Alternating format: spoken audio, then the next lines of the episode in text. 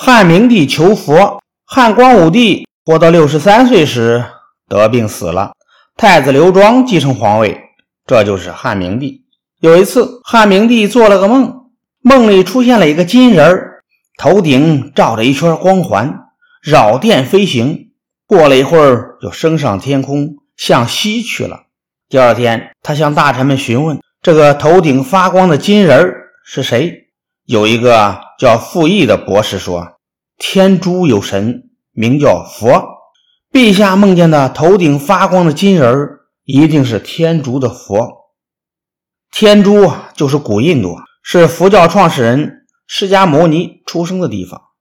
释迦牟尼出生在古印度北部迦毗罗卫国，他呢原来是个王子，大约出生于。”公元前五百六十五年，传说他在二十九岁那年厌倦了王族的舒适生活，出家修道，后来创立了佛教。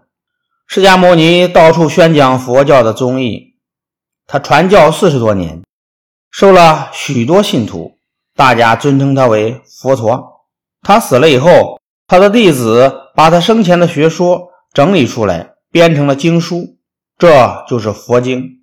汉明帝对傅毅的话很感兴趣，他就派蔡英和秦景两名官员到天竺去求佛经。蔡英和秦景跋山涉水到达了天竺国。天竺人听到中国派来使者求佛经，表示欢迎。天竺有两个沙门，沙门呢就是高级僧人的意思，一个名叫摄摩腾，另一个名叫朱法兰。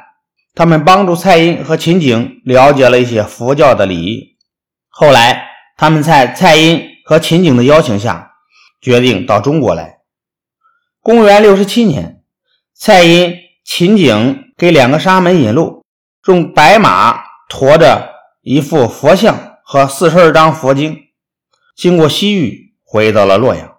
尽管汉明帝不懂得佛经，也不清楚佛教的道理。但对前来诵经的两位沙门还是很尊敬的。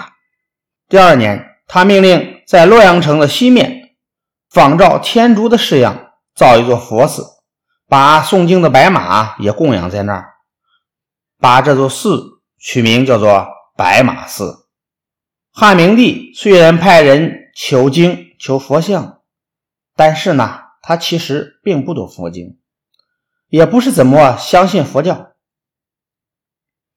反倒是相当提倡儒家学说，朝廷的大臣当时相信佛教的也不多，因为当时佛教还没有在中原传播开来。